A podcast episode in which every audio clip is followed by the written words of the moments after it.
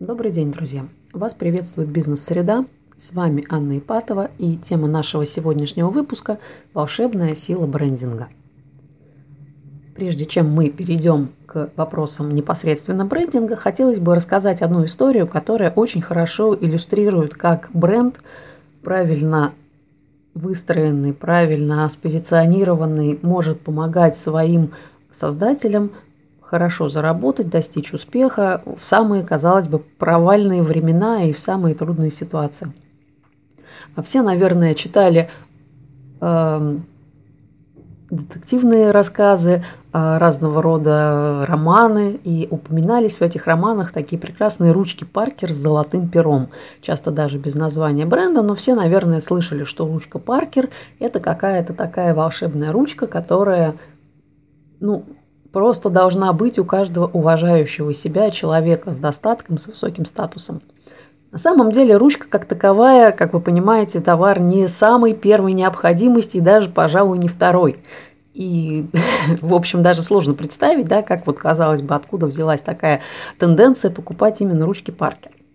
История очень интересная на самом деле. В конце 20-х годов прошлого столетия э, венгерский художник и дизайнер Ласло Махуйнать э, сформулировал э, такую, скорее даже философскую теорию о том, что существует два вида устаревания. Существует объективное моральное устаревание вещей, то есть процесс развития технологий вытесняет какие-то устаревшие вещи. Например, были повозки, э, технологии развились, появились машины, повозки, собственно, перестали использоваться. Да?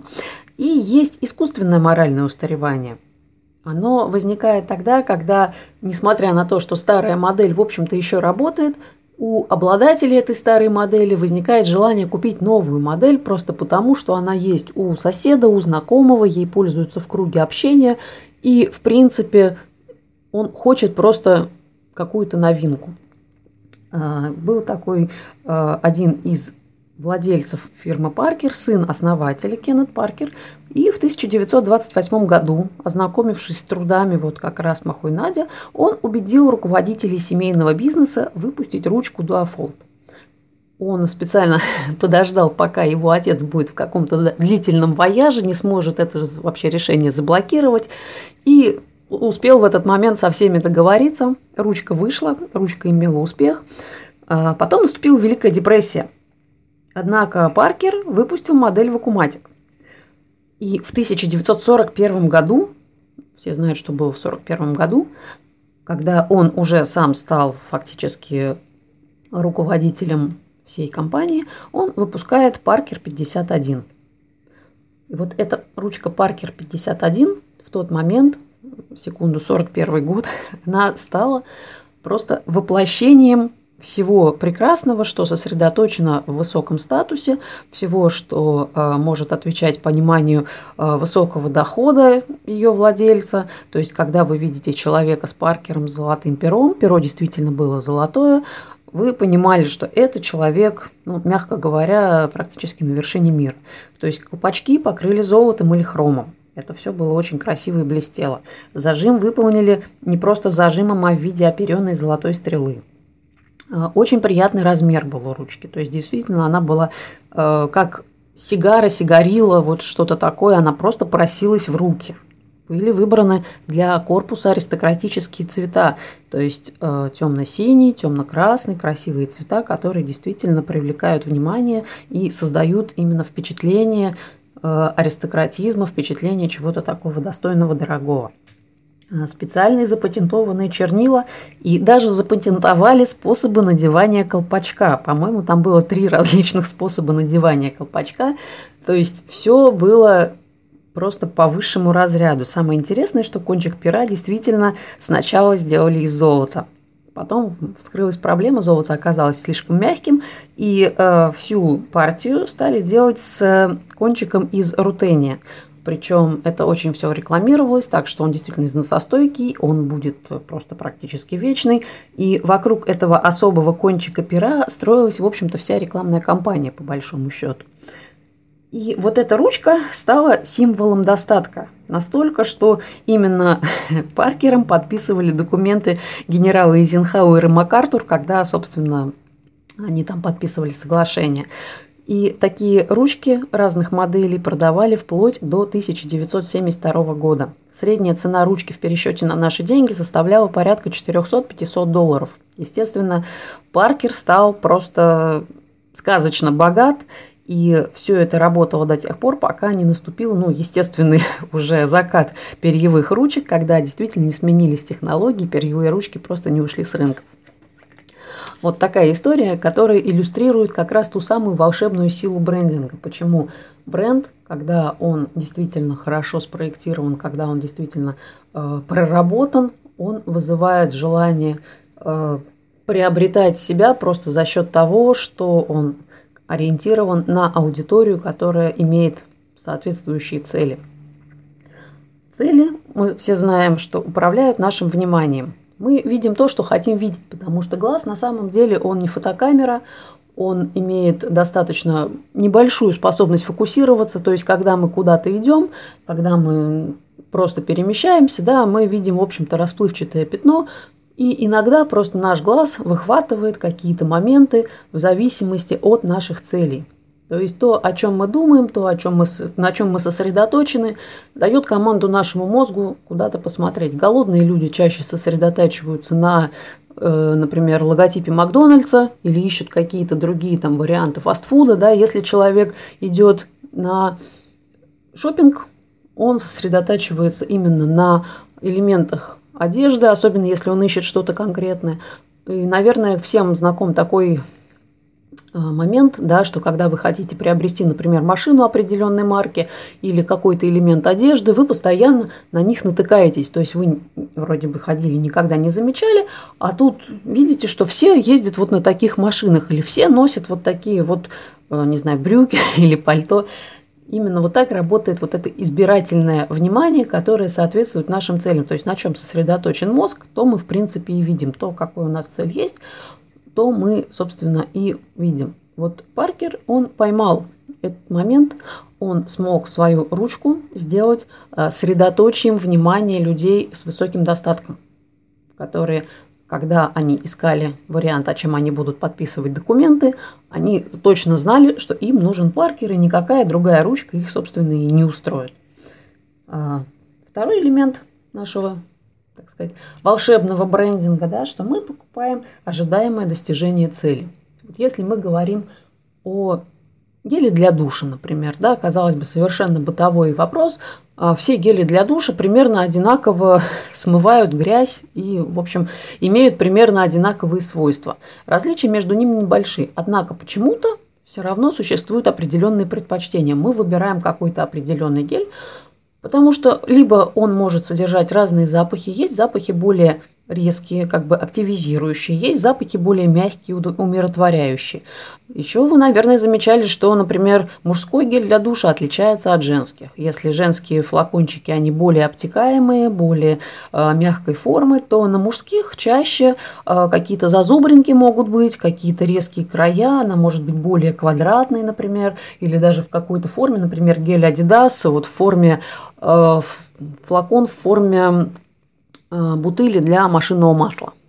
А, не секрет, что мужчины и женщины немножко по-разному, например, оценивают душ.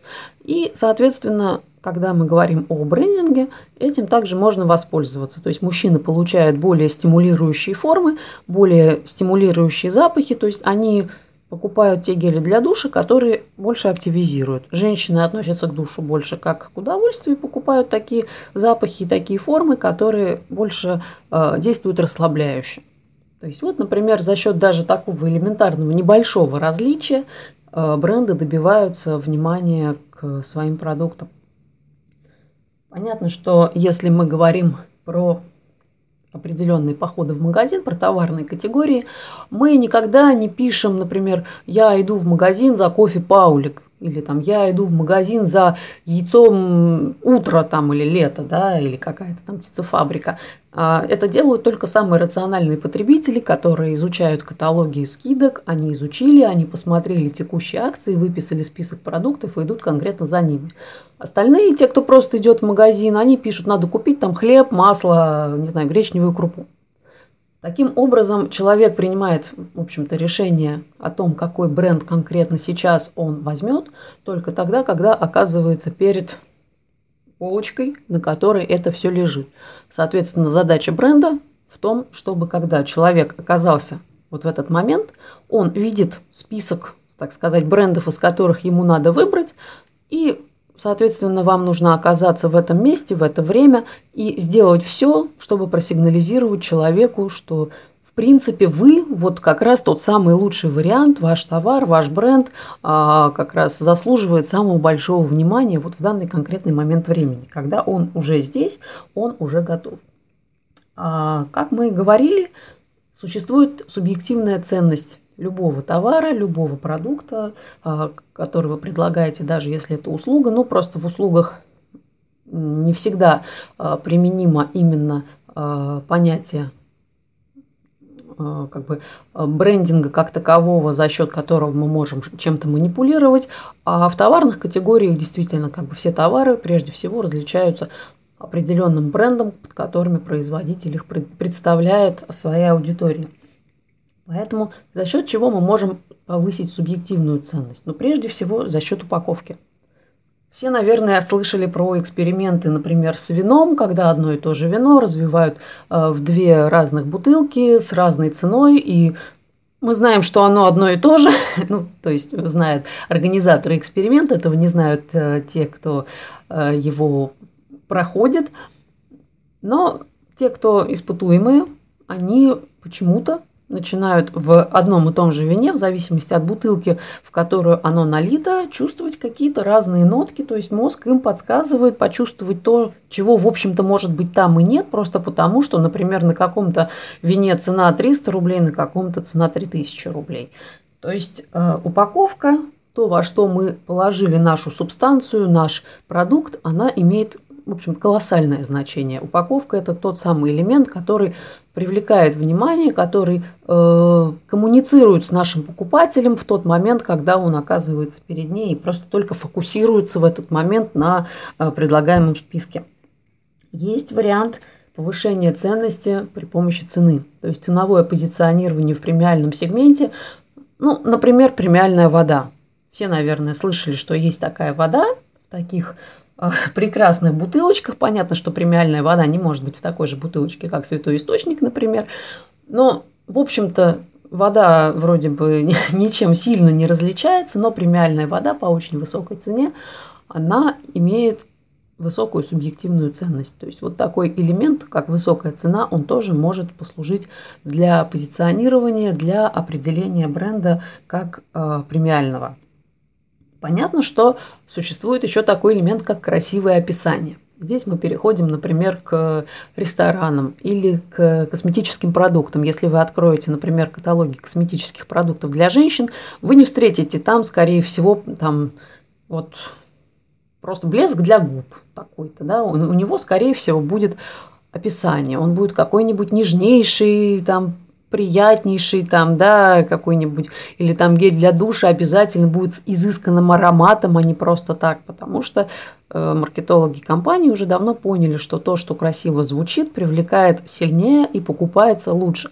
Точно так же, как и в ресторане. Например, если вы просто продаете куриные грудки, это один вариант. Если вы продаете куриные грудки по-провански с травами, и там еще их как-нибудь красиво назовете, это совсем другой вариант.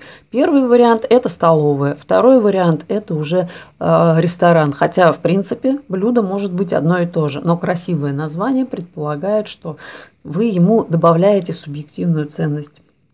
И, конечно, Понятно, что для того, чтобы мы с вами увеличили вот этот э, ценностный разрыв, мы можем постараться нашу субъективное восприятие цены немножко снизить.